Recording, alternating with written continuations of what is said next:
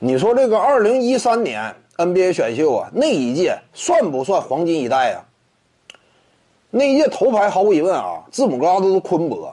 仅就当下字母哥取得的成就来看，这就已经很了不起了。率领球队啊打过东部决赛，年纪轻轻，而且还斩获了联盟当中的最高荣誉——常规赛 MVP。这赛季非常有可能蝉联。一旦说两届常规赛 MVP 背靠背拿下的话，整个历史地位啊非常高会。尤其考虑到他带队的这样一种层次嘛，未来的前景啊，目前尚且年轻的，哎，整体年龄啊，前途不可限量。他能不能撑得起是一届选秀的头面人物呢？这个是够的，他是够这种资格的。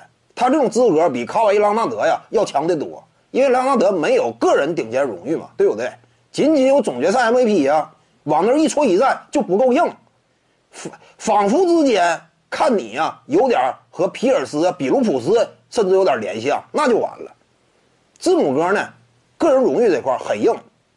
扛起这一代选秀的头面人物的这样一种角色呢，我认为他做得到，甚至跟呃以往那些知名的黄金一代的头牌人物相比啊，整体成绩差一些，但起码这种资格还是有的。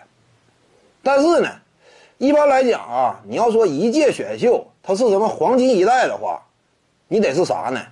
有老大，老大得够份儿除此之外，老二呢？大体上能够跟老大呀形成这样一种交相辉映的关系，你光靠老哥一个也难，对不对？老大老二之间呢，多少啊，有点肩膀头齐那样一种趋势。你比如说零九届呀，胡子球手与斯顿库里之间有没有差距？有差距，但俩人往那一站呢，挺般配，对不对？再包括你像九六届呀，科比布莱恩特、阿伦艾弗森，同样闪耀。八四届呀，迈克尔乔丹、奥拉祖旺，你现在问某支球队当年选奥拉祖旺，人家都不后悔呢，对不对？跟篮球之神一块选，他都能当状元呢，整体成绩也很高。但是，一三年呢这一届呀，那有些观众提 CJ 麦克勒姆啊，这个层次跟字母哥放到一块，你感觉合适吗？根本都不合适嘛。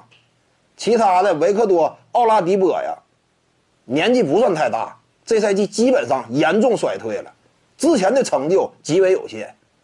你要说这么几位的话，没有第二个，对不对？